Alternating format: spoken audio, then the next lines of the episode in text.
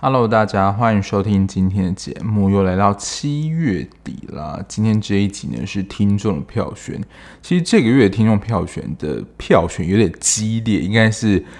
听众票选几个月来最激烈的一次，分别是五月的青春跟安娜，但其实就是到最后投票有点伯仲之间。那五月青春，我其实自己也有点想看了，所以可能之后有机会看完的话，会在周间节目跟大家分享。那这一次听众票选的冠军呢，就是韩剧版的安娜。之前在跟 MD 加八二他们聊片单的时候，他们也是大推了安娜，就是讲说秀智在里面的表现真的非常精彩。然后在今天录音之前的前几天，第二届的青龙奖呢，秀智就是以安娜这部戏剧打败宋慧乔，拿下了视后，就是最佳女主角。虽然宋慧乔以《黑暗荣耀》就是获得最大奖了，但是她以安娜获得视后，我觉得这一点真的是还是蛮令人觉得佩服的。那今天要讲这部安娜呢，其实在当时啊，它算是一系列，就是有一个话题度，也就是诈骗的题材。当时真的流行了一阵子。我之前有看了其中一部，不过是电影，在。中间有个集数的时候，跟大家分享过，就是很难得跟大家聊一部电影，就是《Tinder 大骗徒》，它也是在 Netflix 上的一个电影。那 Netflix 后来的有一个影集，又叫做《创造安娜》。我就想说，我已经看过《Tinder 大骗徒》，就是一个诈骗题材，我干嘛还要再看一次诈骗题材相关的影剧？所以当时就没看了。后来呢，韩版就翻拍这个安娜。那我后来上次聊天的时候就知道说，哦，原来它是小说题材改编，所以我在想，应该是类似的题材啦。那如果你今天是用平台看的话，你会发现它有分一般版的六集跟导演剪辑版的八集。我先跟大家说，我一开始是先看一般版的六集，然后看到第五集之后，要准备看第六集的时候，才发现，哎，居然有导演剪辑版有八集。那我先跟大家说，直接去看导演剪辑版的八集，因为导演剪辑版呢，它多了一些就是一般版被剪掉的片段。我自己就是看完之后又去看了导演剪辑版，我会发现有哪一些漏掉地方。我觉得它真的有一些是不能剪掉的，因为其实是有微微的影响，就是观看的流畅度。那安娜她就是一个诈欺的故事。那我们之前有聊过一部，就是谢幕嘛，她是演出别人的人生。那安娜呢，是假扮别人人生。那最近在 Netflix 上有一部日剧，就是《火烧御手洗家》，它这一部的主轴是偷了别人的人生。这一部我没有很想聊，因为其实我个人觉得没有很好看。可是这一部在你要说全世界的，我真去看了。他们做调查，就是在其他国家的收视率，就是观看率是蛮高的。可是我个人觉得没有很好看。但这部《安娜》我是觉得蛮好看的，而且剧本也算是不落俗套。因为我觉得最近在看一些韩剧，某一些地方还是就是会有点像，会觉得诶，又是类似相同的情节，所以好像就比较难引起，就是你要说兴奋感，或觉得说诶，后面会发展成什么样的。形式，因为可能之前有类似的戏剧，所以我觉得说，哦，大家可以猜到后面是如何发展的。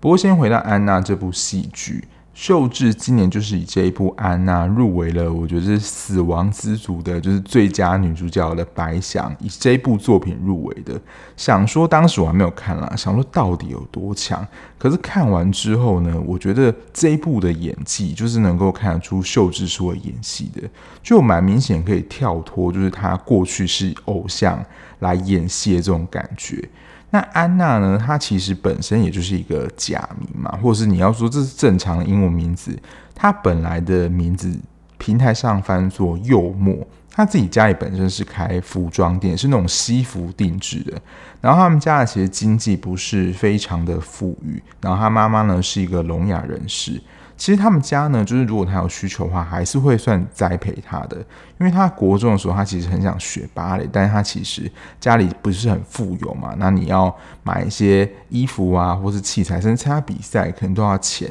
不过他自己也知道他们家里自己的经济状况，所以他如果能够，比如说像衣服能够用借的这些，他就会自己先想办法借好。那如果真要参加比赛或花钱的话，他还是拜托他爸，就是帮忙资助他这样。但我这边听起来都是一个平凡的故事。不过一切诈骗的开端呢，其实就是他父母期待他能够考上首尔地区大学的美术系，他自己对他也有一个期待啦。结果他自己就没有考上。那为了不让父母失望呢，他骗他父母，就是他考上了。但是因为在没考上这段时间，他就要准备重考啊，或者做其他事情，不可能游手好闲啊，甚至去打工等等。然后他后来呢，就找到一份工作，就在一个有钱人家中，算是帮佣吧。这个家族里面的小孩就叫李贤珠。因为他就是真的是那种有钱人家，然后这可能是某一种的刻板印象。不过在他们那个时候，以教育方式都会希望把小孩送出国，就是喝过洋墨水这样。贤珠除了他自己本身韩国护照，他自己好像还有一本就是美国的护照。然后有天打扫的时候呢，柚木就看到了，就是贤珠他的护照上面的名字呢就是安娜。就在一阵他被原来就是聘请他的算是男主人吧，我觉得有点羞辱的。方式就是羞辱过后，他就拿那个安娜护照，还有贤珠，因为他就是留美嘛，包括耶鲁大学跟纽约大学的毕业证书，他要把这些偷走之后呢，就把护照上的名字换成他，他自己就变成了李安娜，他刚好自己本身也姓李，然后就开始了他李安娜人生。因为它总共也只有八集而已，然后平均大概都是四十到五十分钟，所以是节奏蛮快的戏，基本上没有什么拖沓。所以后面呢，他就是用他自己李安娜的人生，他不是诈骗，他就是欺骗，还有你要说骗很多人，但他不是像那种金钱诈骗啊什么，就是利用他这个身份来做到说就是他可以做的事情，就是他这个身份是假的啦。不过一开始还是想来检视一下，因为他过程当中你要说就是不断的欺骗别人嘛，那那时候我就在想说有哪一些诶可能是真的骗得过的，然后有哪一些其实我是觉得这个也太难了吧，就是觉得可能是有点牵强的。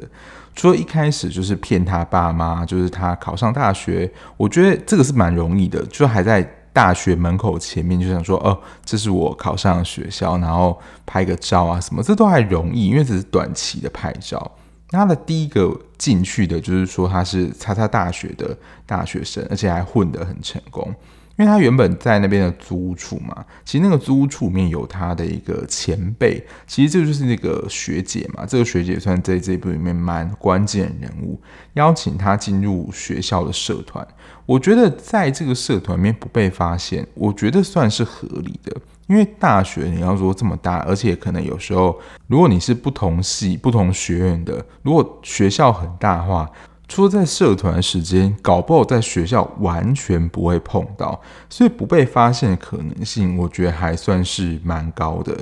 但其实你看的整个剧，你就会感觉到柚木，也就是安娜，她是一个蛮聪明的人。他的第一个工作啊，就是有刚刚讲的学姐志源的推荐，她进入了留学咨询的工作。可是我在想说，他没有这样的经验，到底要？怎么帮助那些来补习的学生？就是给他一些咨询。我在第一次看的时候，其实并没有看得很懂，为什么要这样子穿插？就是好像不同人在讲话哦。后来第二次看的时候，就是看懂了。其实说他聪明呢，他其实就是靠模仿，就他自己假装就是先来就是咨询的人，就是说，诶，他弟弟就是想要出国啊，然后他想要就是咨询，等于说他一开始就是。被咨询人，他就模仿了那些原本在那里的补习班老师给学生的一些话，因为那也就是一个美术的补习班嘛，然后都是要出国的，大家其实都是给一些就是申请的方向啊，或者是说哦，你的作品就是要表达出你个人的故事等等，这些其实都只是一个方向性而已。因为我在想，如果就是要他展示作品，就是请他露一手，比如画画技巧啊。或者说呃，你对这个东西要如何实作等等。他中间有一段，不知道大家还记不记得？就他在高中的时候，就是应该在画画或是美术课的时候，然后那个美术老师看到他说：“哎，你是确定要读美术系吗？”就是他所画的画，我觉得就是跟我们平常看到想要申请美术系。那些同学作品那个程度是有一段落差的，你会觉得说不至于到鬼画符的程度了，但他真的看不太出来说是想要申请就是美术学系的同学。如果我觉得有些老师可能就会看到说，哎，你要不要改换其他科系啊？不过到后来他就有教书嘛。不过其实，在美术这个。科系里面，除了实作之外，有一些，比如说像是美术史啊，或是艺术史的博士，就是比较讲这些史学或是美感之类的，这些就比较可能不用实作，所以他靠着模仿补习班老师的意见的说话方式给那些学生意见。但其实你认真想想，就是努力的还是那些学生，所以就是学生最后考上。学生自己本身实力还是很重要啊，当然就是学生会很感激，就是老师给予的方向。但这个靠模仿啊，我觉得这边都还是说得过去，就他是可以靠着模仿去骗过去的。然后下一个阶段呢，就是原本补习班老师里面，其中有一个是他的学姐，也是他后来通往学校教职的推手啦。这边我自己觉得露出马脚几率是蛮高的，因为他们就是。介绍说，这是你学校的学姐，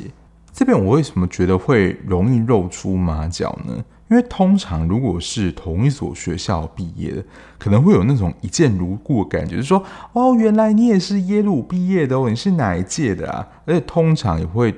多聊过去的生活，或是你的指导教授是谁，或是闲聊培养就是之间的关系吧。如果你对于你自己就是学校不熟悉的话，然后别人如果一问你学校一堆事情，这个一定马上就会被拆穿吧？所以我觉得在这边其实是有一点险棋，除非就是安娜她已经把耶鲁或是纽约大学的呃来历啊、资历或是附近的环境已经摸得很清楚了。但在这一块剧情并没有多加琢磨，只是露出了一个一个微微尴尬的脸。不过你要说你要能够进阶到大学里面讲课，那他连就是。大学的文凭都没有，他如何去教好这些大学生呢？这边呢，他就是利用了，就是安娜，就是柚墨他之前的形象。就过去其实柚墨在贤珠，也就是真正的安娜他们家里面很勤奋的打工啦，然后他还去餐厅打工啊。所以当他其实到大学担任教职的时候，他其实是很努力、积极备课，否则他根本哪有办法去教那些。大学生啊，但其实就能够看到，就是他要扮演李安娜这个角色，他不是轻松的。除了就是要欺骗大家之外，他自己本身也要非常努力。否则你在大学教课，不可能用胡乱就胡乱一个学期啊。甚至如果他要被续聘的话，你就持续教下去，那怎么可能呢？就你还是要教出一些东西啊。即使啊，他高中时期他的志向可能就是想要往美术这个方向发展，他自己是有一些底的。可是他在剧情当中演出，其实没有看到他要在大学教书，而且广受那些学生的好评。我觉得这个是偏困难啊。不过他也既有这样一步一步的工作，等于说他自己也算爬到有钱人的地位了。不过看完这一部《安娜》之后，我就会想几个问题，就除了剧情之外，可能跟自己。有一些相关的，就是别人的人生真的有比较好吗？就李贤珠，也就是正牌安娜，他们家也的确是很有钱，但其实有看就知道说，他其实入学啊、写论文啊，其实这些几乎都是用买的或别人帮他写的。但他就是入学就在美国的时候，就风评就很差，等于说他的人生啦，也算是用钱来堆砌，就是。营造他现在很美好的形象，因为他其实现在工作有点像类似贩卖一些精品啊等等，也没有从事跟美学相关的工作，而且其实一切也都是假的，甚至连安娜这个名字，就它的源头啦，也都是假的。然后像刚刚讲的，他论文是找人代写，然后在美国的时候也没有好好上课，就很疯。然后我只在猜测啦，就是亚洲人都会形成一个小群体圈圈嘛，所以如果他自己有什么消息的话，一定就是成为别人口语中就是那边传来传去，就基本上他自己有什么消息是很难躲过别人的耳里的。但他自己身在就是有钱人家中，这种有钱人家中，你要说也是有一种原罪啦。然后这通常也蛮常出现在现实当中会有的情况，就是他自己的婚姻是没有办法由他自己决定的。有时候这种家族企业联姻啊，来稳固，然后就是可能配对的话，也要觉得门当户对。可是这个相亲的对象，其实一开始啊就觉得八字没一撇，他们两个完全不适合。然后最后就是贤珠，也是原本真正的安娜，他只是自杀了，就觉得有点不胜唏嘘。也就是最后留下他的女儿。然后刚刚说到了安娜这个名字也是跟别人借来的，就他要解释一下说，就是原本是安娜塔西亚，然后后来变成安娜。我不确定这个是安娜这个名字来源的演变，还是剧组为了这出戏而设定的一个名字的设定。不过，就从就是原本的安娜就会看到说，每个家庭呢、可能都有自己的难题。然后我们其实有时候会觉得说，哦，别人的人生可能是比自己的好，但有时候还是想想说，哦，就赶快的拉回现实，因为这件事情就是不可能发生的。就赶快想想如何，就是把现在自己的人生过得更好，可能还是一个比较实际的做法。第二个呢，其实就跟说谎一样啦，就是骗人真的能够骗一辈子吗？因为看到后来，除了他妈妈之外，几乎所有人都发现他不是真的李安娜，其实他就是假扮的。我觉得最大的冲击啦，就是被显著发现，就是正牌的安娜。因为后来就发现这边就有一点，这是韩剧狗血的演法，就发现说，哦，他搬进来住的这个地方，就是原本贤珠居住的地方，就是有钱人居住的地方啊。然后他是从底层往上爬的，他是透过婚约关系住到像地堡等级那样的房子。因为他之前在贤珠他们家工作至少三年啊，所以他们就在电梯就是相遇。除非你去整容了，否则很难不被认出来。因为他之前也是几乎形影不离的跟着贤珠。后来呢，柚木也很怕就是被贤珠发现，他故意走楼梯上楼。后来呢，就是贤珠还不是叫柚木上楼啊，叫他不能够坐电梯，就不要让我看见你。我在猜啦，这边有一种寓意，就是说你跟我们是不同种类的人，你是靠努力才爬到这里，那你就继续去努力爬楼梯好了。我可是要先搭楼梯上去的哦。其实从这边看啊，就是贤珠是瞧不起柚木的。这在现实社会中，我觉得现在可能稍微比较少一点，但以前我觉得应该是有的。就他们会对有钱人也会去做一些分类。真的有一点像啦，我觉得像种族主义的那种歧视感。我自己想到一个例子啦，这只是听闻的。比如说，就是医学系的班级，就是医学系其实到现在，就是你基本上要非常顶尖的人才能进去。那有些人其实他并不是应届的考上，那那些当届考上的人呢，他们可能就会有点看不起那些重考考上人，因为应届考上人可能都是当年里面最优秀的。那你因为就是不够优秀，你只能靠努力，隔年再来才能够考上，所以你跟我是不一样的哦，就会有这样的。歧视的感觉，但其实最后还是都在同一个班级里面啊，就好像在剧里面，最后他们还是住在同一栋大楼里面。刚刚杀伤力最大的就是被贤珠发现嘛，然后甚至还对他做了一些威胁。第二个我觉得也算是有一点尴尬了，就是他的学姐智媛，其实他有发现。不过他自己也有说啊，他其实蛮早之前就有发现那个安娜就是幽默，只是如果要揭穿他的话，他可能会觉得会造成两个人的尴尬。就是在这一片的假情假意当中呢，就是幽默对待其他人，他觉得啦，智媛是真心对待他自己的，所以他会比较愿意跟他讲一些真心话。而且其实从一开始啊。他从补习班的工作就是由智媛引荐的，所以他一开始其实就给予柚木蛮大的帮助。所以到后来啦，就是智媛成为记者之后，从原本平凡记者，透过柚木帮助呢，他被应该是挖角吧，到韩国最大的一家应该是电视台还是报社的记者，所以他们两个是彼此互相帮助的。可是他到底是什么时候知道柚木就是安娜？其实这时候我们有点不得而知，因为是到后来，当时大学跟柚木交往的那个人在讲的时候，志源才讲出来说，哦，他其实就已经知道了。哦，中间还有人啊，也知道说，就是柚木这个假安娜身份，就是他大学时期的交往对象。我觉得这有点神来一笔的安排，因为其实当初原本就是要跟着这个学长一起去美国念书嘛，结果应该是学长妈妈发现柚木安娜这个就是一个假的身份，就是赶快断联了这段关系。不过我真的也觉得很厉害，就是在交往期间，你完全不知道如果你的另外一半的真实身份是什么。如果他可能有自己隐藏的职业啊，或怎么样，这我觉得可能。还算在合理的范围内，就是可能一开始初期交往的时候，有一些比较偏私密或个人的秘密，还不会这么快的跟另外一半讲。可是这个是本身连他在大学里面念书的这个身份都是假的，然后还可以交往，甚至要到国外留学等等，这个完全没有被发现，我觉得也是某一种的鬼斧神工。然后第三个就是。发现比较关键的人呢，也就是安娜后来老公崔智勋。这边我要讲一下，就是在一般版就是六集的版本里面，只有口头带过，就是安娜老公崔智勋，他是一个白手起家人，变成一个企业家。导演剪辑版呢，就是他有描述退伍后，其实有描述说崔智勋他们家里其实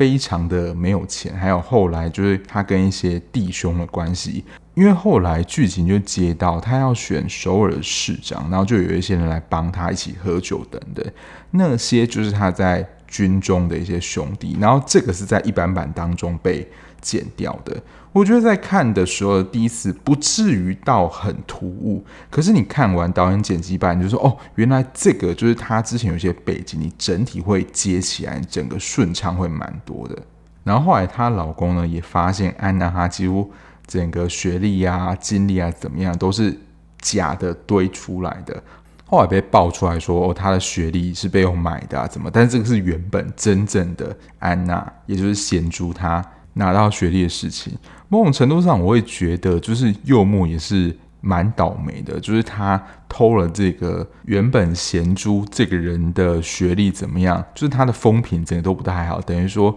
他要。真的拿到接管的时候，就是后面这些负面的影响或负面因素，可能就是被爆出来，他自己是要去处理的。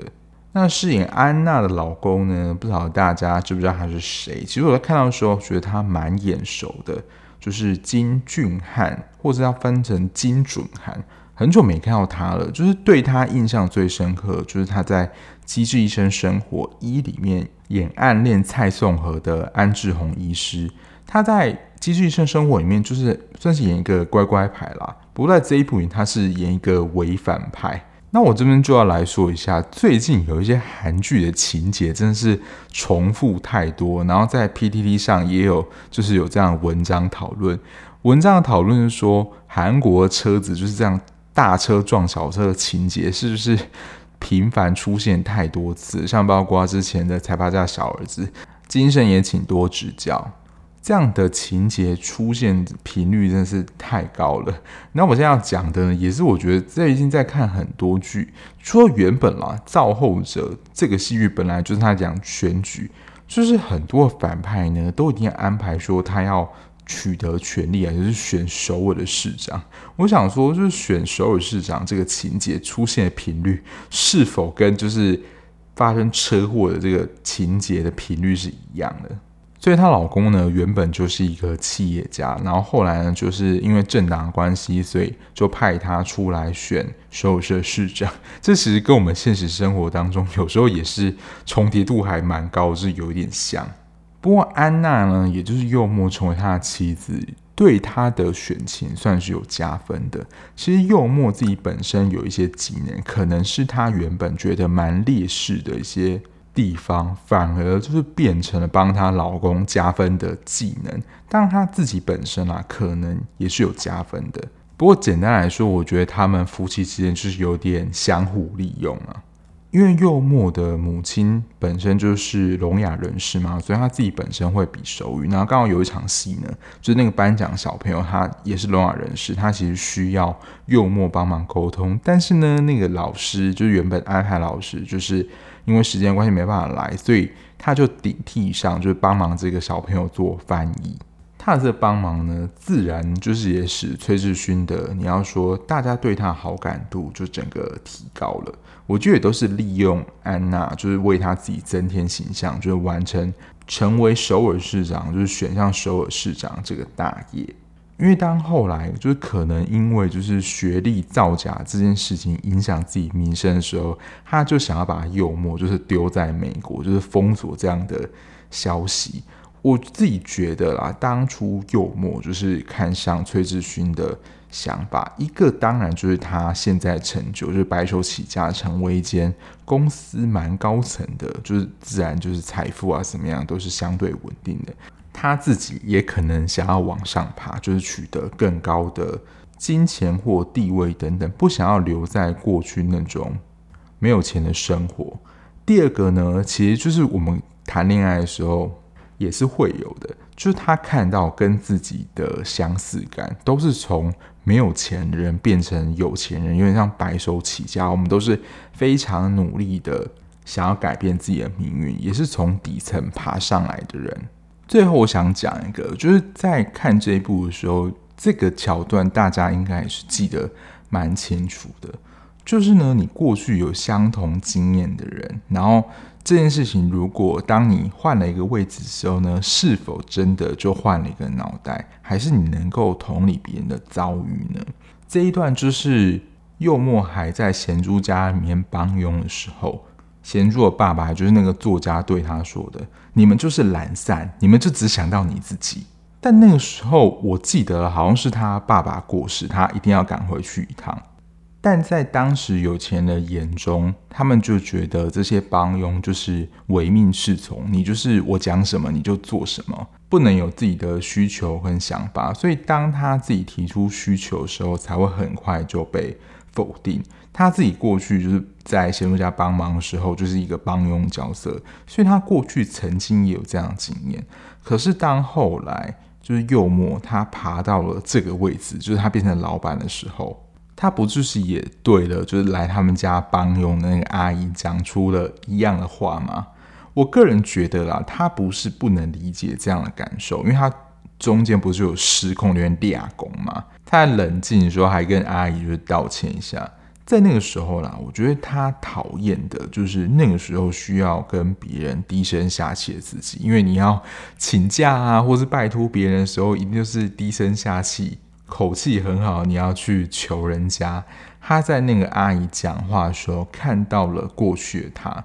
他不想要变回过去的自己，因为那个就是他需要拜托别人。他自己也有说过啊，就是成为有钱的一个好处，就是不用低声下气的拜托别人。所以他就是真的在清醒过后才会觉得说，哦，今天比较情绪化，你就赶快去休息。有时候我们在看一些戏剧啊，或是看到可能过去。跟自己很相像的经验，可是是不好的时候，就是有时候会引起我们自己的一些不舒服的情绪。有时候可能就是看见，就是其实那个是你不喜欢的自己，但其实你现在可能已经过得还蛮好了。只是有时候啦，过去的那些可能就只是你要说暂时的。忘记或随时间这样的推移，有时候当时的伤痛并没有被解决或是认出来，所以当可能出现类似的场景啊、人或是话的时候，会激起心中就是可能很震荡的情绪。我觉得这一段的对比跟演绎是还蛮精彩的。最后不就是安娜，就是柚木啦，被她老公带去美国。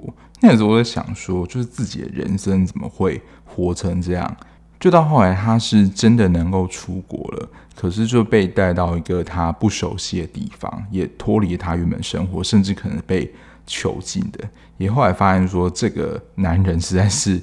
真的也蛮恐怖的。其实就真的是像刚刚讲的，他们两个可能就是彼此的互相利用。然后他现在就是选上了首尔市长之后，你的利用价值利用完，然后为了避免就是后续名声被破坏什么，就是想要拘禁他。我觉得这个时候就想说，我不想要再过这样子欺骗，你要说欺骗世人，甚至欺骗自己的生活。所以到最后呢，他我觉得又到了你要说回归淳朴嘛，就到了一个非常小的小镇去生活。有一些东西我自己是看到后来觉得啊，就是不是你的，终究不会是你的。但我觉得对我自己的感触最深啊，就是还是会回归到自己这件事情。不论你是在那个家庭里面形成你是一个怎么样的人，即使你后来变得有钱没钱，或者是你有时候取得了像他里面后来取得了教职啊，嫁了一个好老公等等，但这些是原本的他吗？还是只是为了他，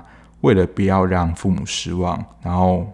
甚至取得这些社会的名声而所做的假扮，就他最后有点算是回归平静啊。我觉得也有点像是，就是他回到最初的自己，他自己本来就是那个样子，这个样子可能对他来说才是最舒服的。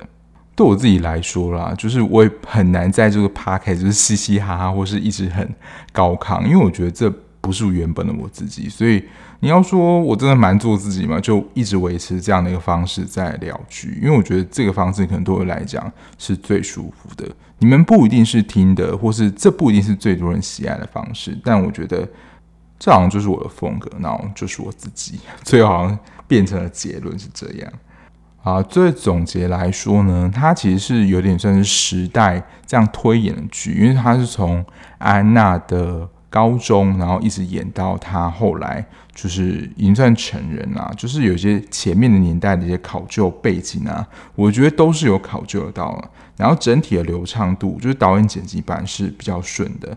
然后秀智的表现，就是演员的表现，其实我是觉得真的是看得出来，他跟过去的演戏的风格是不一样的。我有一场注意到戏，就是他在签那个就是停职的。那应该不是同意书啊，就是请他签停职的那一张，他的眉头是很有戏的，就是他是想说这个是怎么样，所以我觉得他连这种地方都有注意到，还有包括他情绪的表现怎么样，我觉得秀智在这一部的表现是真的蛮精彩的，所以这部当时啊，我觉得在台湾，他真的就是因为平台关系，所以讨论度不高。但他绝对是有资格，就是以这部戏来入围，不论是白想或是青龙奖的。它集数蛮短的，而且每集时间不长，就是推荐给大家。最后再补充啦，它中间有一段就是那个贤珠，也是正牌安娜还在帮佣那个时期，不是送了他一条那个手表吗？然后后来他要去，应该是典当的时候，那个店员就跟他说。这只表啊，其实就是风评不太好，因为之前很多假货。然后这个手表假货争议呢，引起了大陆地区人民的不满，因为呢，这个假表呢，它是出现了就是中国制，所以它就是影射说中国是生产假货地方，造成了就是大陆人民呢抵制这出剧。我觉得这个真的都是要蛮小心的，像之前那个欢迎来到王之国。我不知道大家看到那边了没？就是有一幕是那个中东的王子来，那我觉得对于那个中东的王子，可能也是某一种刻板印象啦，所以就是也是引起蛮大的风波跟讨论度啦，所以只能说真的都是要非常的小心。好啦，那以上这一集呢，就是《安娜》这部剧就推荐给大家，总共只有八集而已，真的蛮短的。那今天节目就到这边啦，感谢大家收听。那不论你是用任何平台收听的听众，按下订阅键就能够比较快收到节目上架通知喽。那如果你是使用 Apple Podcast 或 Spotify 的听众呢，可以的话给我五星好评。那如果你有任何的想法想要分享，或是觉得节目有什么地方可以改进的话，也欢迎在留言地方跟我说。那我们就下一节目再见喽，拜拜。